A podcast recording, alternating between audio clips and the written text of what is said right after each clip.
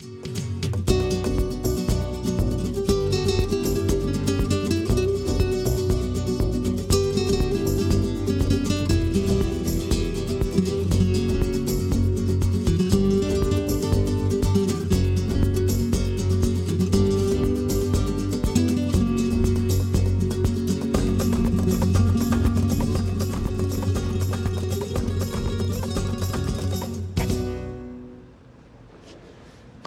querida familia de EWTN y Radio Católica Mundial, un saludo cuaresmeño en el nombre de nuestro Señor. Y digo cuaresmeña porque les recuerdo que aún estamos en cuaresma, pero en esta alegría cuaresmal vamos a viajar. Vamos a viajar dentro de Estados Unidos.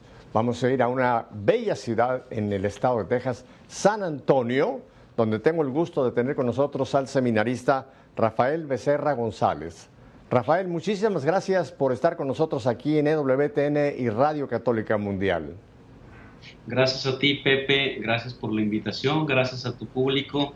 Todavía estamos gozosos por la resurrección de nuestro Señor. Vivimos en este momento de la Pascua que se extiende desde esta, este momento hermoso en que Jesús ha resucitado y los católicos lo celebramos durante 50 días, como si viviéramos en esos 50 días el mismo día en el que Jesús está presente en medio de nosotros físicamente y luego asciende al cielo con su Padre y nos envía el Espíritu Santo, pero aún estamos gozosos porque Él ha resucitado y con su resurrección lo ha transformado todo.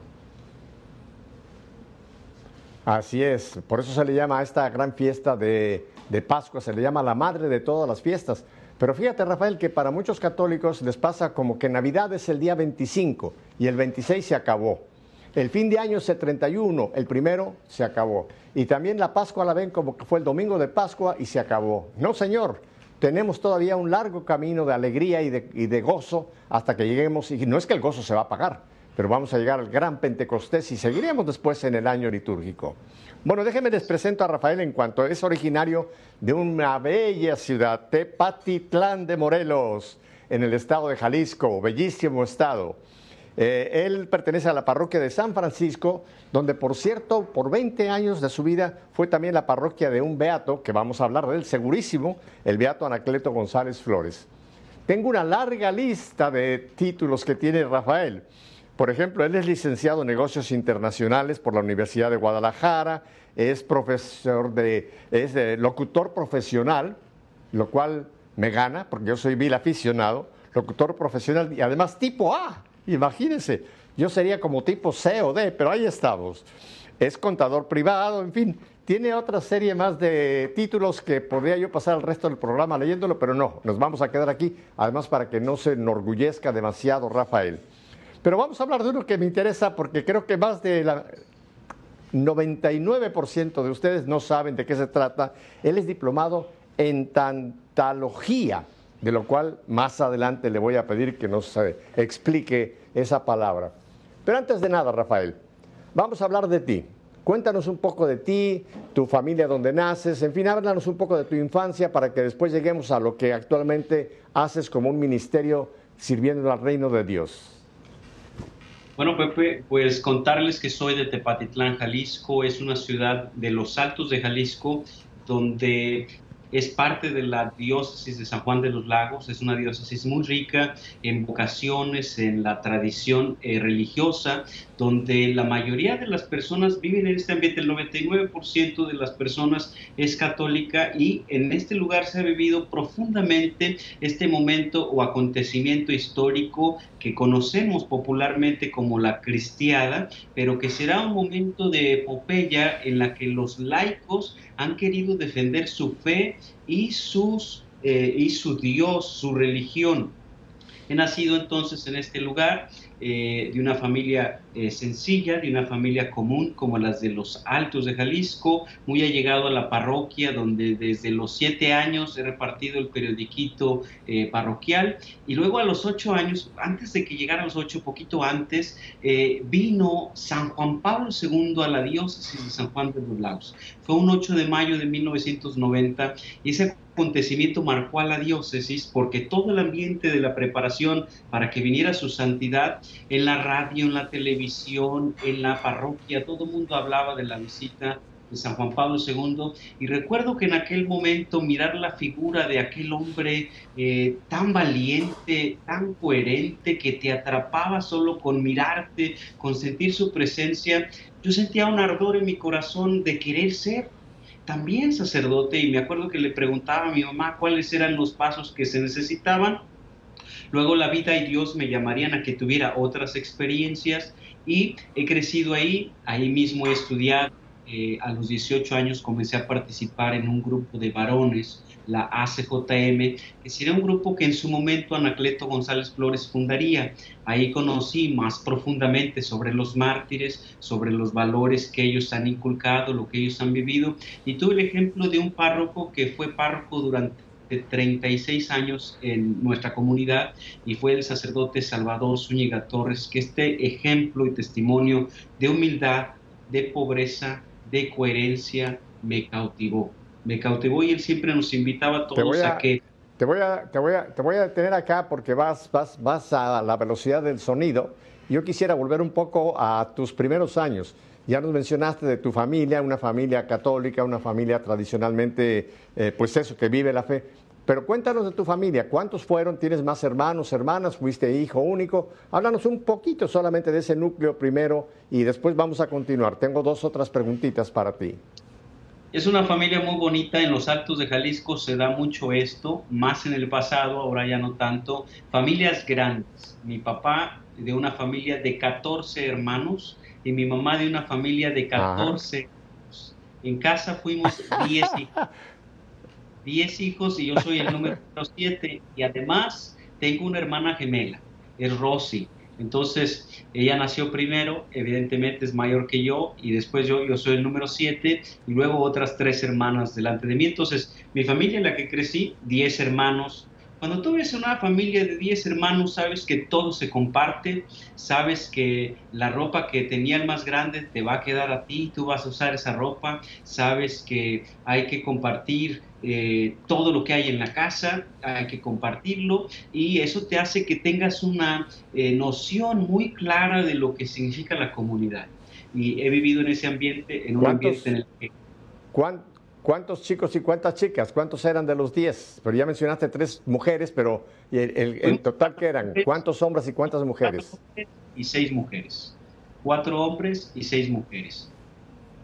Y yo Entonces, por mayoría de votos, las que mandaban eran las mujeres.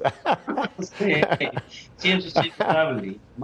Además, se trataba de, de, cuidarlas. Era una comunidad muy marcada en la que los niños, los, los varones, íbamos con papá. Papá tenía un taller de herrería, eh, hacía puertas y ventanas, mm. tenía su pequeño taller, y entonces los, los varones estábamos con papá, las niñas estaban con mamá pero había un ambiente muy bonito. Por las noches recuerdo que eh, muchas ocasiones rezábamos el rosario juntos y también se vivió una piedad popular muy interesante en las calles. Siempre había eh, cosas que hacer en el asunto religioso, el mes de María, el mes del Rosario, el mes de la Biblia, las pláticas cuaresmales.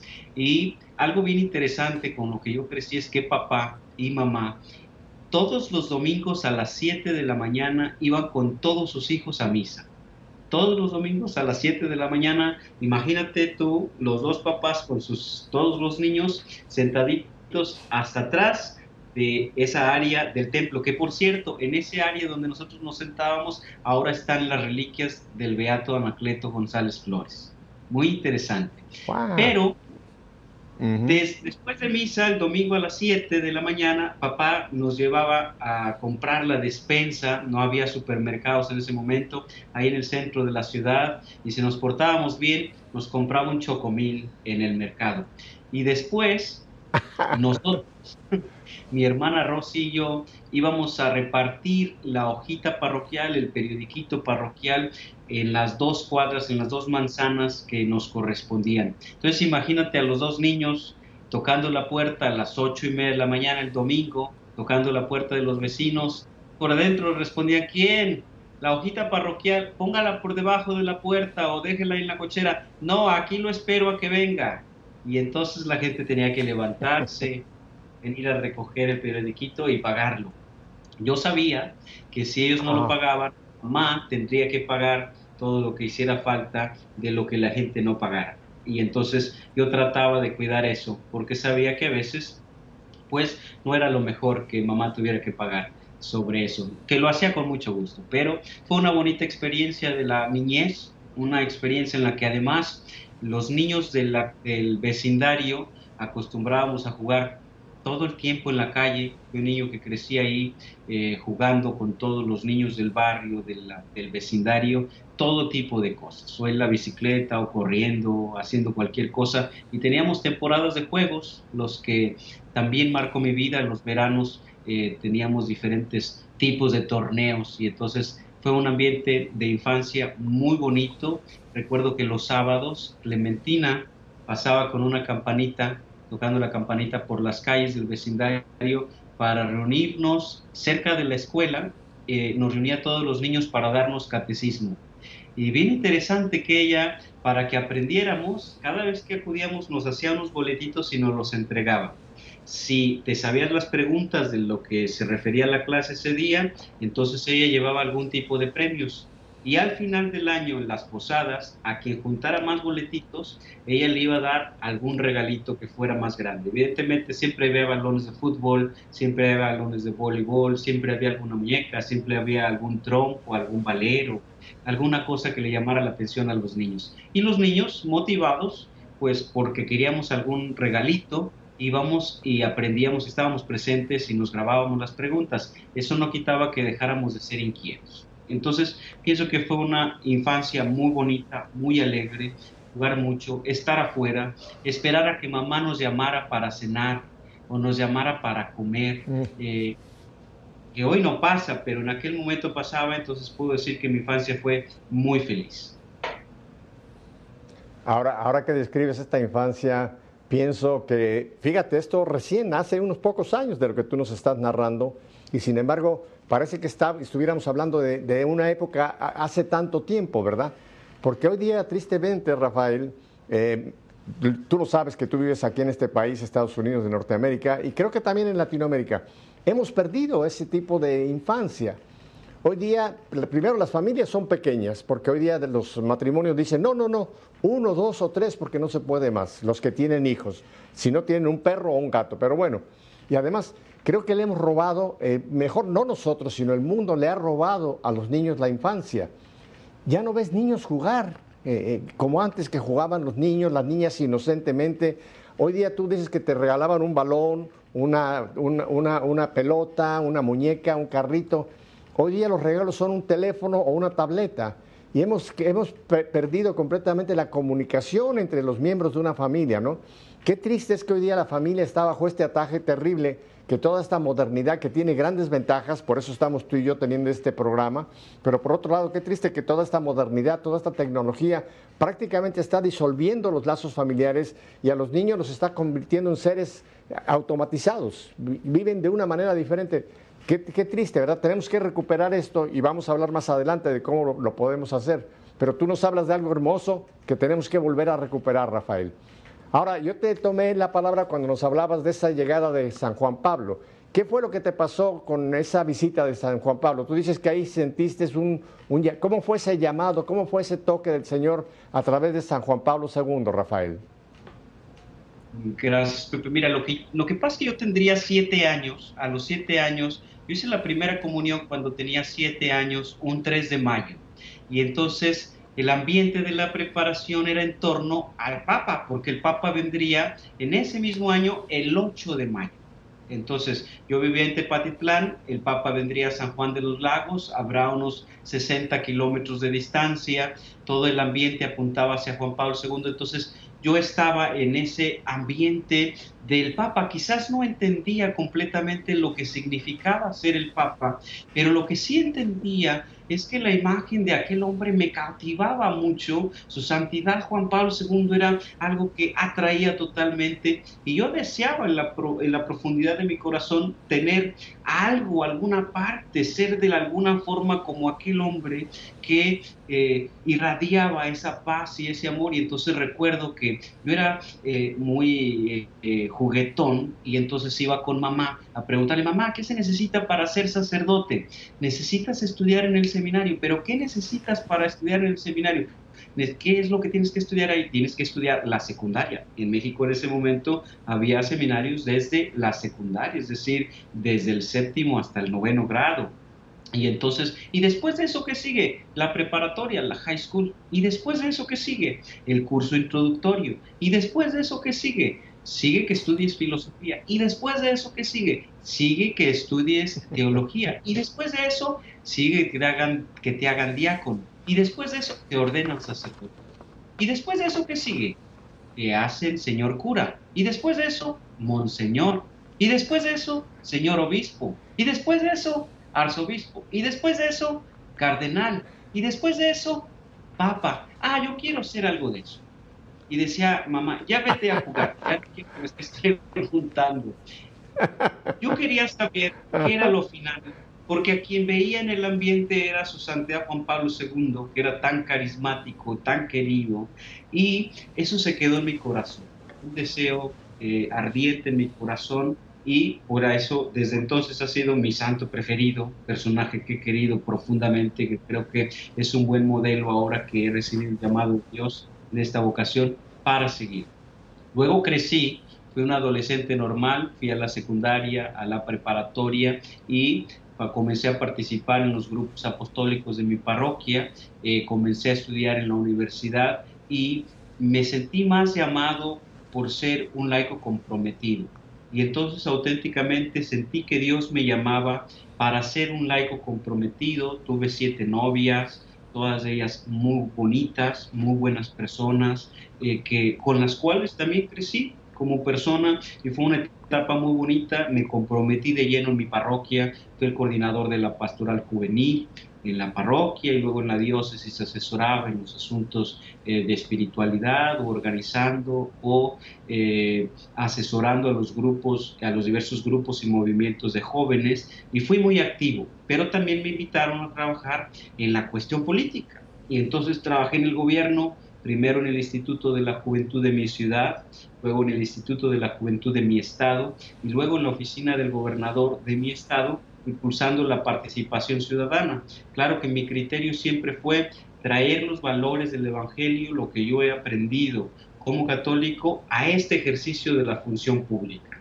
Porque la función pública también es una, es una vocación excelsa que necesita ser purificada y en la que todos estamos llamados a traer los valores del Evangelio a la cosa pública. En Aparecida los obispos han reflexionado sobre eso cómo los laicos deben estar también en las estructuras intermedias y ese era el llamado que yo sentía hasta los 31 años cuando pidiendo por mi vocación estaba terminando yo la maestría, terminando eh, un periodo en el gobierno, eh, estaba cerrando varios círculos en mi vida, pensaba, Señor, pienso que hasta este momento he cumplido todo lo que me has pedido. ¿Qué más quieres de mí? ¿Qué más quieres de mí? Cierro todos los círculos, ¿qué más quieres? Y entonces era el aniversario del Beato Anacleto González Flores, eh, de su nacimiento en la parroquia de San Francisco, mi director espiritual, aquel párroco durante 36 años en mi parroquia, iba a celebrar a las 8 de la noche, estaba yo ahí pidiéndole a Dios y en ese momento sentí una llamada fuerte. Y yo decía, no, no Señor, si tú quieres que sea sacerdote, yo no quiero. A mí eso me da miedo no quiero. Porque eso representaba que tendría que cambiar muchas cosas en mi vida. Para ese momento ya era muy activo, ya estaba muy involucrado en el tema de la defensa de la vida, ya tenía un movimiento con diferentes grupos en varias partes del país, quizás en unos 28 de los 32 estados, eh, eh, de jóvenes defendiendo la vida y la familia, eh, algún programa en tema de la vida y la familia. Y entonces pensaba yo, no puedo cambiar mi vida en este momento si tú me llamas al sacerdocio. Pero no pude dormir aquella noche pensando que si Dios me llamaba a, este, este ser sacerdote, cuántas cosas tendría que cambiar. Tuve mucho miedo y al día siguiente eh, yo estaba organizando un programa con una persona, tenía una invitada de Phoenix, y entonces ella vino en la mañana, yo recuerdo que ella me hablaba, pero yo prácticamente no le ponía atención porque yo estaba interiorizando en, este, esta eh, pugna interna que tenía entre sentir un llamado y no querer aceptarlo porque tenía miedo. Hacia las 4 de la tarde yo estaba en un lobby de un hotel y por inbox estaba arreglando algunas cosas, recibo un mensaje de una persona que dice, joven de Dios, ¿por qué te veo tan feliz? Dime cuál es el secreto para ser tan feliz. Yo contestaba siempre todos los mensajes de todas las personas que me escribieran y entonces contesté, ¿por qué cree usted que soy feliz? ¿O por qué me hace esa pregunta? él dijo, se te ve en la cara y todo publicas se te ve en la cara y todo lo que publicas, eres muy feliz, dime cuál es el secreto para ser tan feliz. Y yo dije, no hay ningún secreto, el secreto es que Jesucristo es la respuesta a todas nuestras inquietudes y necesidades. Y él me dijo una cosa muy interesante, me dijo, Rafael, dime hoy, ¿eres tú seminarista o sacerdote? Y yo dije, hace 20 minutos estuve con el Santísimo pidiéndole al Santísimo en el expiatorio de Guadalajara con una custodia hermosa, diciéndole al Señor, Jesucristo Eucaristía, si tú realmente quieres llamarme al sacerdocio, háblame en un lenguaje que yo te entienda. Tú sabes que a mí me gusta tomar decisiones rápido y hacer lo que tenga que hacer en consecuencia, pero no quiero estar en estos problemas de tener que decidir de manera muy difícil. Háblame en el lenguaje que yo te pueda entender. Pues por internet, este señor me dice, dime, ¿eres sacerdote o seminarista? Yo digo, ninguna de las dos cosas. ¿Por qué me pregunta hoy? Y él me dice esto. Si nadie te lo ha dicho antes, yo debo decirte hoy que tú debes ser sacerdote. Ve al seminario de San Juan y yo seré tu bienhechor. Caray, y yo pensé entre mí, ¿será que Dios me está hablando directamente a través de esta persona? ¿Será verdad que esta persona ¿Es un intermediario de Dios o solamente mi imaginación? Y entonces le escribí, pero ¿por qué me dice eso hoy? Y él me escribe, de verdad te digo, tú eres ya de Dios, dedicado al cien, pero yo debo decirte hoy que tú debes ser sacerdote. Ve al seminario de San Juan y yo seré tu bienhechor. Caray. Y entonces yo dije, pues quizás Dios está hablando conmigo, pero escribo a él, yo no lo conozco, él no me conoce y le escribo, pero ¿por qué me escribe esto hoy? Es muy importante para mí. Y él me dice, no lo sé, tómalo hoy como un bello regalo que Dios te da. Caray. En ese momento yo comencé a llorar, es una paz inmensa que se siente, descubrir qué es lo que Dios pide de ti y cuando se conecta este misterio del llamado de Dios con este deseo profundo de tu corazón, entonces se hace una mancuerna como el mismo consentimiento que se da en el matrimonio cuando un hombre y una mujer deciden casarse, aceptar su vocación. Lo mismo sucede, entonces yo comencé a llorar un buen rato y decir, esto es lo que yo estaba buscando. Le escribo un rato después a este hombre, oiga, pero ¿quién es usted? ¿Por qué me escribe esto? Es algo muy especial para mí, dice él. No lo sé, Solo sentí el impulso de venir a mi computadora y debo decirte que en este momento siento una paz increíble y estoy llorando. No sé quién eres ni por qué te escribí. Solo empecé a escribir eso que hoy está ahí.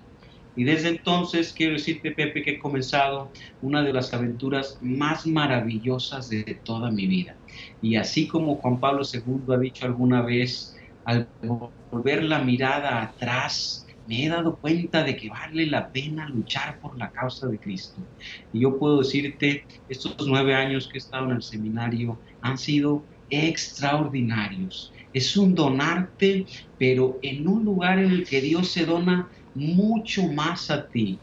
Cuando tú eres generoso con Él, Él siempre es generoso con nosotros. Pero cuando tú eres generoso en tu respuesta a Cristo, Cristo te llena como un manantial que nunca se agota, que nunca se seca, que siempre hay más de su amor. Y entonces tú te vuelves muy susceptible a esos regalos que Él te da. Y así he vivido estos nueve años de manera exquisita en el seminario. No cabe duda que eres un gran locutor, tienes una gran facilidad de, palabra y vas explicando las cosas también que a lo mejor yo estoy sobrando aquí. Pero tengo algunas preguntas que hacerte. ¿Supiste alguna vez quién era esta persona? ¿Supiste que, cuál era su profesión, dónde vivía, en fin? ¿O, o nunca, nunca lo pudiste identificar como persona? Sí, eh, después de eso eh, yo tuve contacto con algún sacerdote para preguntarle, incluso para dejarle saber lo que había experimentado y preguntarle sobre este hombre, si él lo conocía. Al parecer esta persona era de San Juan de los Lagos y preguntarle si este hombre era un hombre de bien. Y entonces le enseñé al sacerdote la conversación. Y entonces él cierra mi computadora y dice, hermano, después de todo lo que el Señor te ha regalado y todavía te preguntas si este hombre es de bien o no, pues no puedes pensar así. El Señor te está hablando directamente. Pero déjame decirte, por si fuera poco eso, déjame decirte que este hombre es un hombre de bien, no solamente él, sino su familia. Ellos son muy amantes de la Virgen de San Juan, con una fe profunda, y viven a la vuelta de la catedral. Entonces yo los conocí y así como él me dijo, él fue mi bienhechor en el seminario de San Juan durante cuatro años. Es decir, la familia que es tu bienhechora allá se acostumbra a que tú tengas una familia que te lava la ropa. El asunto no es que te lave la ropa, el asunto es que tú como seminarista tengas una familia con la cual tú te acompañes, crezcas, ellos te acompañen durante todo tu tiempo que estás en el seminario, entonces es tu segunda familia. Y conocí a la familia Delgado Dávalos, una familia hermosísima, una familia con la cual estoy muy agradecido, y ellos fueron mis benechores durante cuatro años y siguen siendo muy buenos amigos hasta ahora. Bendito sea Dios. Ah, algo que me llama mucho la atención de tu caminar, como nos lo has descrito, a ti te pasó lo inverso que al beato Anacleto. Anacleto estuvo en el seminario y luego sintió que el Señor lo llamaba a la vida profesional, a trabajar como un laico. Y tú al revés, tú estuviste muchos años trabajando como un laico y de repente el Señor te llama a la vida consagrada como sacerdote. Pero esos dos paralelos son muy interesantes, ¿verdad? Anacleto primero al seminario, después ya como laico y tú laico y después al seminario para llegar al sacerdocio. Ah, es interesantísima tu historia. Eh, la, pregunta que siempre tengo y me quedan un par de minutos antes de que vayamos a unos breves mensajes es, ¿y tu familia cuando tú ya descubres después de tantos años, porque ya lo tuyo podemos llamar es un poco una, una vocación tardía, cuando ya decides eh, dar el paso al seminario, eh, ¿tus padres vivían aún o qué pensaron de esa decisión de Rafael? Primero, Pepe, debo decir que cuando me dicen que sí es una vocación tardía, digo no. Yo respondí en cuanto sentí el llamado de Dios, me fui. Así es que no tardé. Ya tenía 31 años, ya estaba grande, por supuesto. Pero lo que sí, debo, lo que sí, sí. decir es que mis papás están vivos aún. Mi papá en el primer momento, cuando fui al preseminario al regresar, él hasta se burló de mí, porque yo pasaba viajando de un lugar a otro y era muy inquieto y tenía, me involucraba en muchas cosas y entonces él no podía creer que yo pudiera estar encerrado en el seminario sin salir del seminario, dedicado solamente a estudiar y a orar. Y entonces mi mamá, muy curiosa, cuando regreso del seminario, ella estaba aquí en Estados Unidos, le llamo y me dice ella, yo ya sabía que te ibas a ir al seminario y que algún día serías sacerdote. ¿Cómo que usted ya sabía? Si me iba a casar, ¿por qué no me dijo antes? ¿Qué tal que me caso y no me voy al seminario? ella, porque tú lo tenías que descubrir por ti mismo. Pero yo ya sabía Cierto. desde que estaba embarazada que algo así iba a pasar. Extraordinario. Extraordinario. Rafael, tenemos que ir a un brevísimo corte para unos anuncios, unos mensajes muy bonitos, pero volvemos enseguida contigo. No cambie de dial. Acuérdese lo que siempre le recomiendo. Se puede meter donde no debe. Quédese con nosotros. Volvemos Rafael y yo en un momento.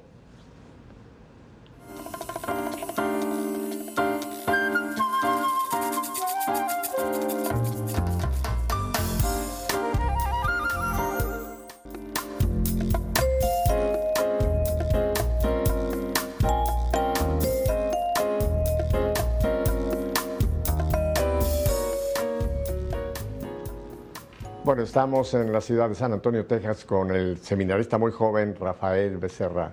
Rafael, gracias por habernos abierto pues esa intimidad de tu caminar, de tus primeros años y ahora pues estás en el seminario. Eh, mi pregunta es, ¿qué tiempo te queda ya para, para la ordenación, Rafael?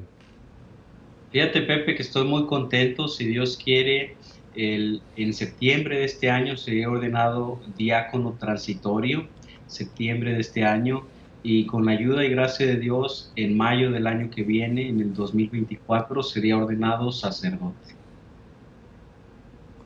Bueno, ojalá Dios me conceda la dicha de poder asistir a tu ordenación, me daría muchísimo gusto. Porque además yo tengo mucha ilusión, Rafael, de ir a, hacer un viaje muy especial. Eh, brevemente, no voy a entrar en mi, es tu programa, no el mío, pero quiero contar, hace un par de años se despertó en mí una inquietud respecto a, la guerra de cristiada, la cristiada que llamamos porque quizá en la zona que tú vives, que estuvieron tan metidos, porque ahí fue precisamente todo como el eje Zaguayo, Guadalajara, Tepatitlán, toda esta zona, pues fue, fue precisamente donde se dio esta, como tú dices, esta epopeya eh, de la cristiada. Pero para muchísimos católicos mexicanos que yo conozco, no sabíamos nada. No sabíamos absolutamente nada de la cristiada. yo estudié con los jesuitas en México y jamás en todas las clases de historia, historia de México, nunca yo había oído ni siquiera la palabra cristiada. Fue, ya te repito, hace, hace no mucho que por la película primero que hizo Verástegui, eh, que, tuve como un primer, ¿qué es esto? ¿De qué nos están hablando? ¿no?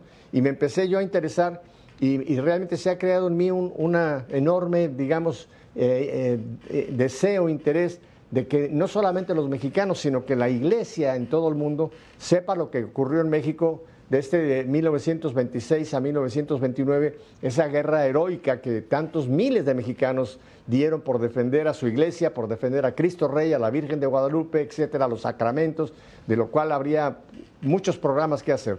Pero me encanta que tú estás metido en el mero corazón Así que quiero, si Dios me permite, hacer pronto un, recorrido por toda esa zona que le tengo tanto interés y estoy tramando, ya se está masticando una nueva película sobre la cristiada que se llamaría Viva Cristo Rey, diferente a la que se hizo con Verástegui, diferente a la que se ha hecho ahora como mirando al cielo de, de San Joselito, algo más de testimonios de los que todavía quedan los hijos o los nietos de los cristeros. Así que voy a contar contigo para ese sueño de esa película.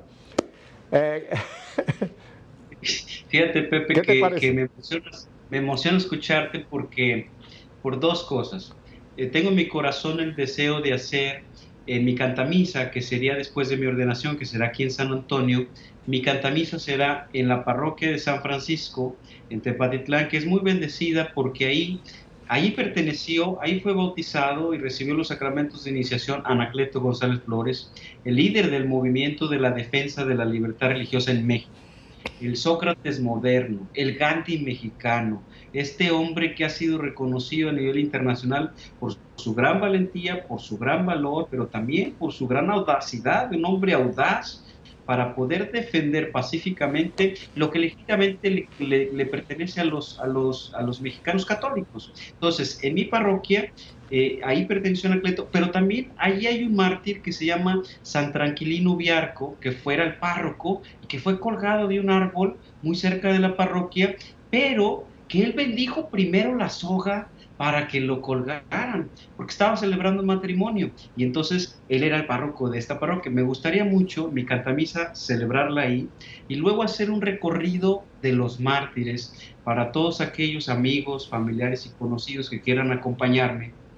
Hacer un recorrido de unos cuatro días en Guadalajara, en Tepatitlán, Jalos Totitlán, San Juan de los Lagos, ir a Cristo Rey, a ese monumento hermoso, y luego terminar con nuestra Madre, la Virgen de Guadalupe. Y eso será el próximo año, por supuesto que estás invitado desde ahora. Y por supuesto que siempre me gustaría colaborar en todas las iniciativas que tengan que ver con esta promoción de hombres y mujeres que han entregado su vida por defender a su Dios. Pienso como tertuliano que la semilla de mártires es siempre eh, la sangre de mártires es siempre semilla de nuevos cristianos. Por eso aquellas tierras son tan prolíferas en vocaciones. Imagínate, la ciudad, el seminario de Guadalajara es el seminario que fue el seminario más grande del mundo por 300 años.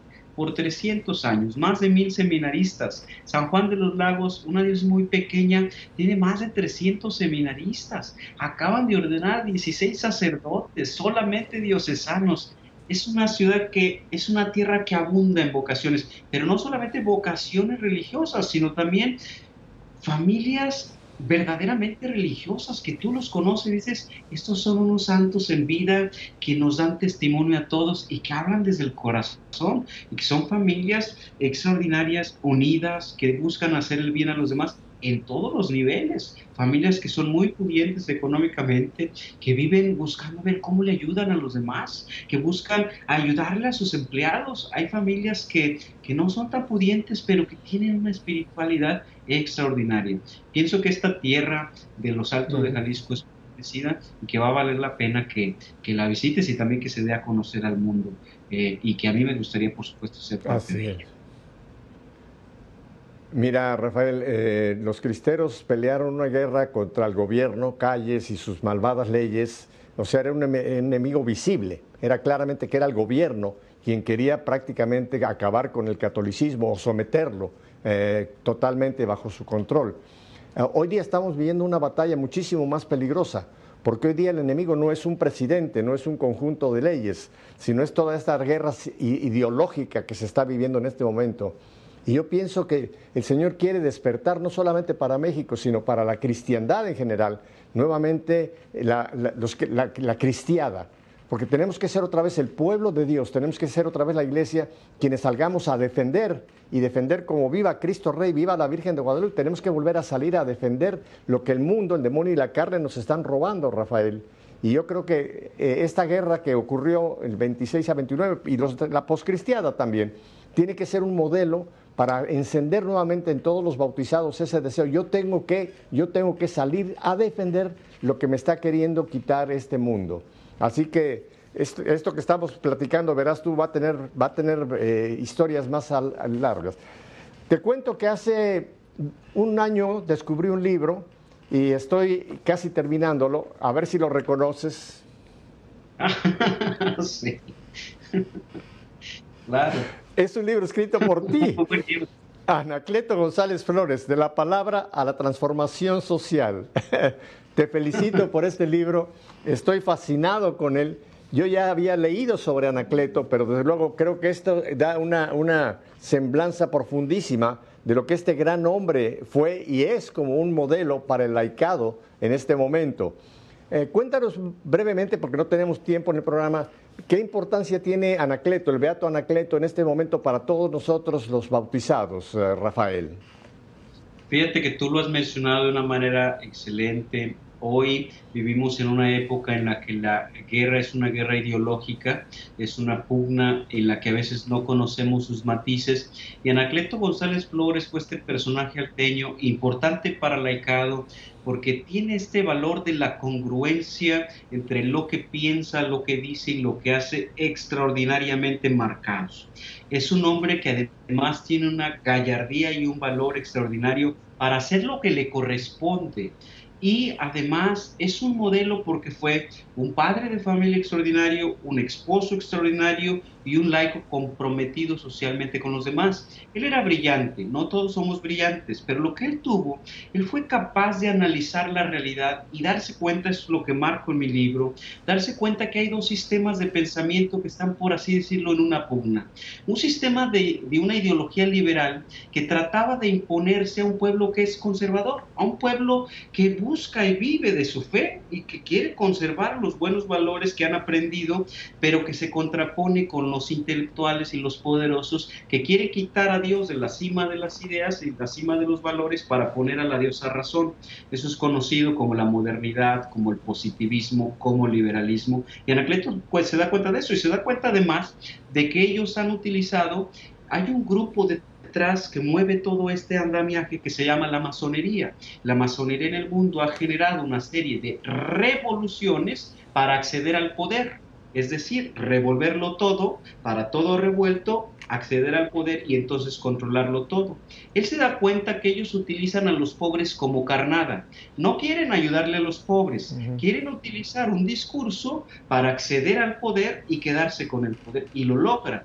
Entonces Anacleto González Flores lo único que hace es tratar de defender al pueblo, organizar al pueblo, que son la mayoría, como ahora somos la mayoría, quiere organizar al pueblo para que se defiendan de estos ataques, de este andamiaje que ha construido la masonería de manera oculta, pero de manera visible a través del gobierno, para transformar los valores cristianos que se viven en ese momento. ¿Por qué los valores cristianos en específico?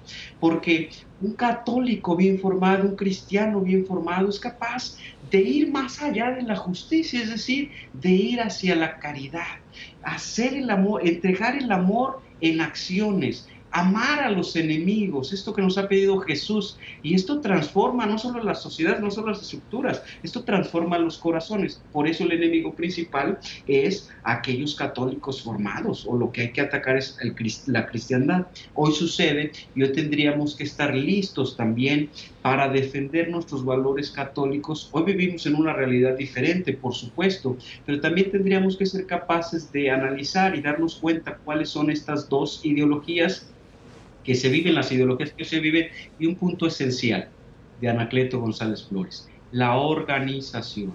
Sin organización los católicos nunca vamos a poder avanzar. Sin organización y unión entre los cristianos siempre vamos a ser un blanco fácil para todos los demás. Por eso como católicos tenemos que organizarnos para hacer valer nuestros valores, para hacer valer nuestros derechos, para hacer valer nuestra fe. Esto es lo que hizo Anacleto y por eso se apetece como un modelo auténtico, como un modelo valioso para nuestros, para nuestros tiempos. Si tú lees a Anacleto González Flores, piensas que él está narrando la realidad que vivimos hoy, pero vivió hace 100 años. Entonces, es importante volver a leerlo y volver a conocer su historia para que podamos ser congruentes como él valientes como Él, también seamos capaces de analizar la realidad y tomamos acciones concretas, organizados y unidos.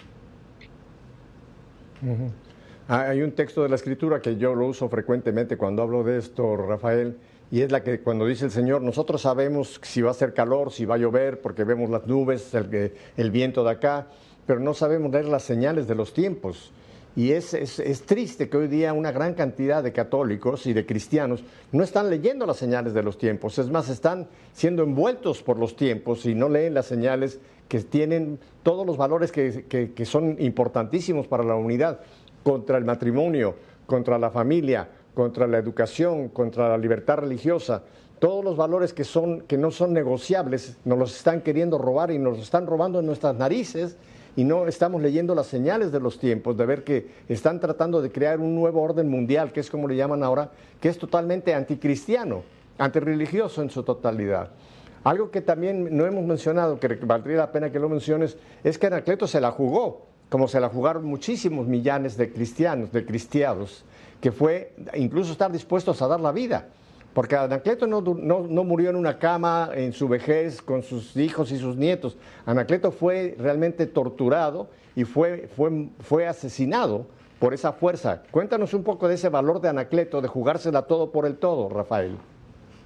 Eh, diría una palabra que hoy nos hace falta mucho. Hoy tenemos una, vivimos en un mundo de confort y que eh, por una falsa prudencia no nos atrevemos a actuar, no nos atrevemos a decir, no, eso que está diciendo no es verdad, eso es mentira, eso ni siquiera es racional, eso es incongruente, eso no es válido. Es verdad que todas las opiniones valen lo mismo, pero alguien puede opinar que ahorita es en la noche, el momento que estamos haciendo este programa, pero es evidente que es en la tarde, o sea que la opinión es válida su opinión, pero puede estar totalmente equivocada.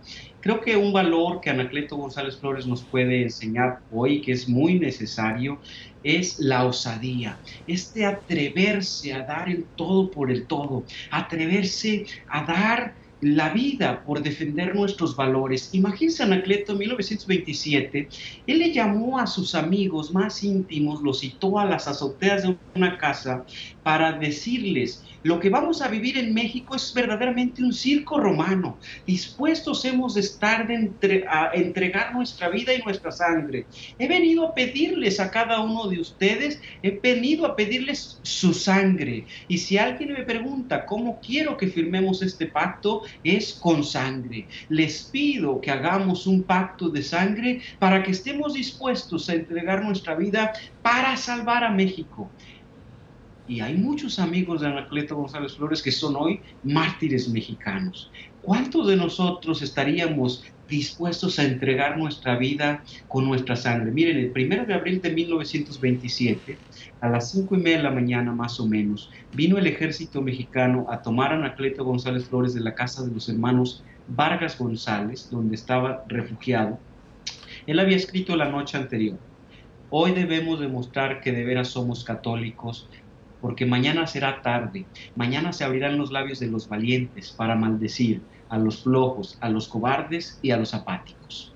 Pues al siguiente día, primero de abril, vienen y lo toman preso con los hermanos Vargas González, lo llevan a la, primero a lo que hoy es la presidencia municipal de Guadalajara, ahí lo golpean y luego se lo llevan al cuartel colorado de Guadalajara. Lo amarran de los pulgares y lo cuelgan. Y allí colgado le quitan la, piel de la palma de las manos y de las plantas de los pies y le encajan una bayoneta en un costado. Todavía estaba ahí colgado y vino el capitán Ferreira, quien estaba ejecutando aquella orden del presidente de la República, y le dice al capitán Ferreira, colgado, capitán, muy pronto estaré frente al juez supremo. Cuando usted esté frente a aquel juez supremo, tenga la seguridad aquel juez que me va a juzgar a mí, lo va a juzgar también a usted. Y tenga la seguridad de que cuando usted esté frente a aquel juez, yo seré su defensor. Esto es extraordinario. Este es el llamado de Jesús, amar a tus enemigos. Estaba colgado, lo estaba a punto de morir. Sin embargo, le está diciendo, yo seré su abogado frente al juez supremo. Lo descuelgan pide ser el último en ser fusilado, se lo conceden para confortar a sus compañeros, le dan una descarga de balas, cae al piso y todavía puede levantar la mano izquierda y gritar. Por segunda vez escuchen las Américas este grito. Yo muero, pero Dios no muere.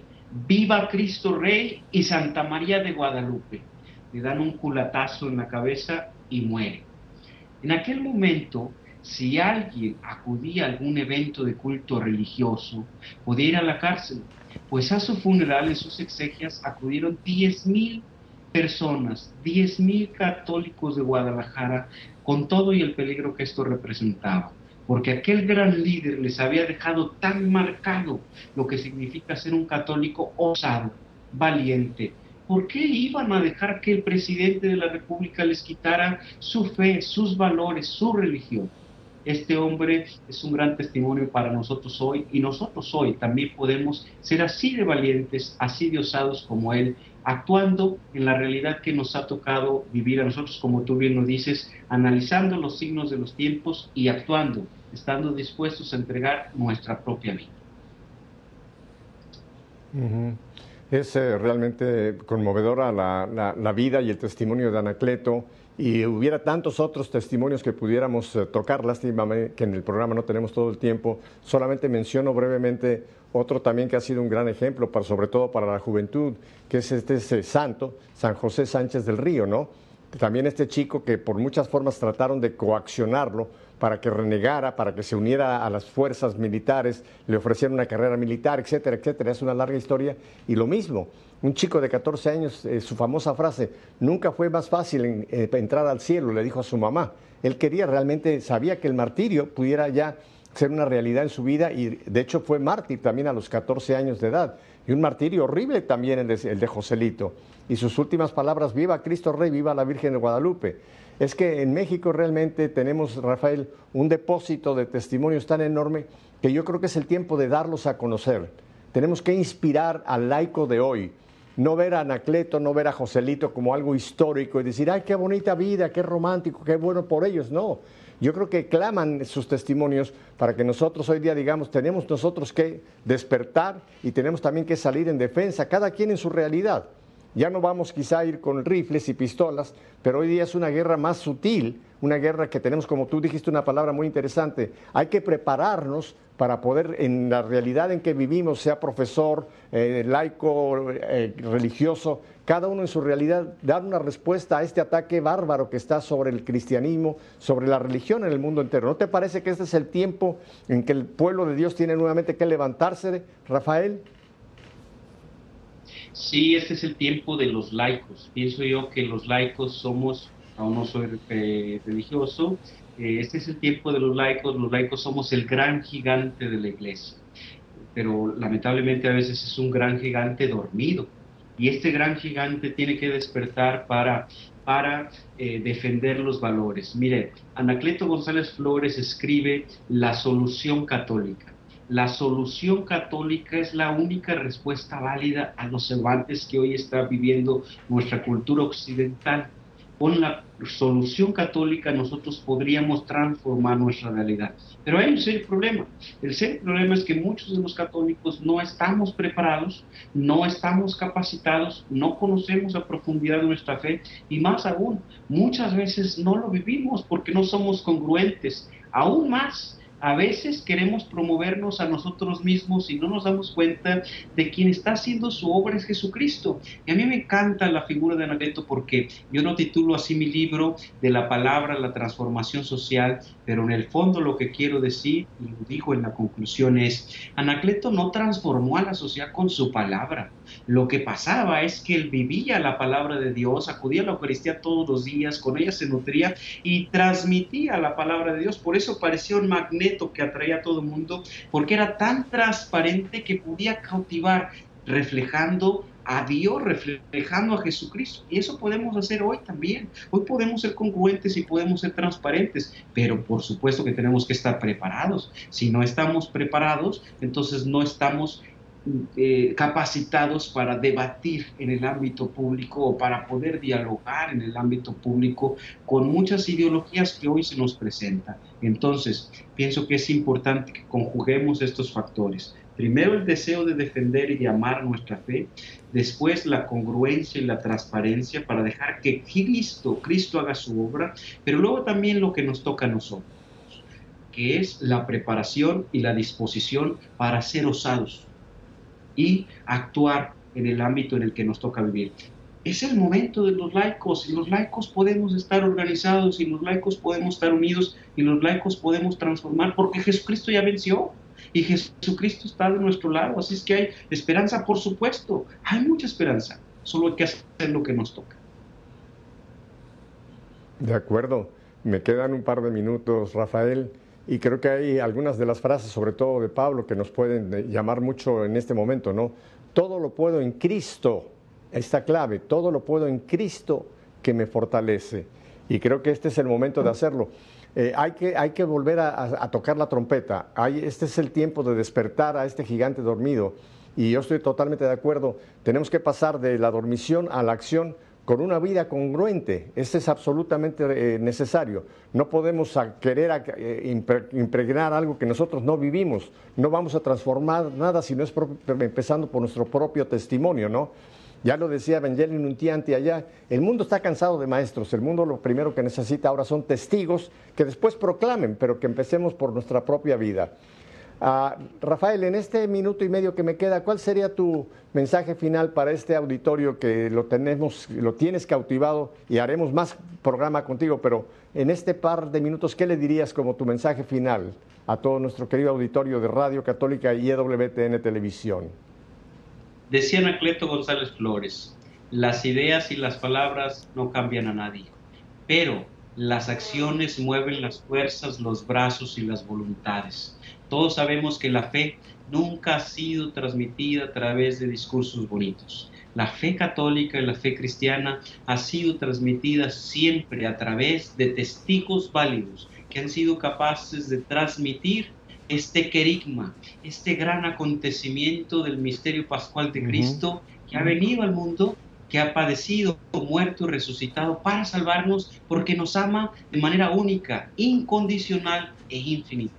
Si somos capaces de transmitir eso de manera congruente, entonces vamos a ser capaces también de transformar al mundo. Así es. Y estar dispuestos a jugarnos el todo por el todo. No podemos eh, ser eh, católicos a medio tiempo o, o tibios. Acuérdate lo que dice Apocalipsis, ¿no? No eres ni frío ni caliente, eres tibio. Y los tibios son un problema tremendo. Rafael, te estoy sumamente agradecido. Este libro lo vuelvo a anunciar para que la gente que quiere conocer más de Anacleto, ahora te voy a hacer un comercial. Aquí lo tienen. Se puede conseguir este libro de nuestro querido invitado de hoy, Rafael Becerra, Anacleto González Flores, de la palabra a la transformación social. ¿Tienes algún otro libro más en, mente en estos 15 segundos que me quedan? Sí, mira, este libro lo pueden conseguir en Amazon, esa es la segunda edición, ya vamos en la tercera, también estará disponible en inglés. He hecho en colaboración con un buen amigo otro libro que se llama La Acción Social, que son unos eh, discursos de Anacleto González Flores, y hacia noviembre quisiera eh, publicar un nuevo libro, Anacleto González Flores, Un hombre de familia, con la experiencia de 40 entrevistas que hemos hecho con WTN a personas que son familiares de Anacleto, algunos cardenales, algunos obispos y algunos expertos sobre Anacleto. Pienso que valdrá la pena leerlo y también mirar una miniserie sobre Anacleto González Flores aquí en EWTN. Bueno, Rafael, no te digo adiós porque te voy a volver a tener aquí con nosotros. Así que muchísimas gracias, hasta pronto. Y ya saben mi despedida de siempre. Si Dios nos concede una semana más de vida, volveremos la próxima semana para hacer esto, que nuestra fe sea una fe en vivo. Hasta la próxima semana. Bendiciones.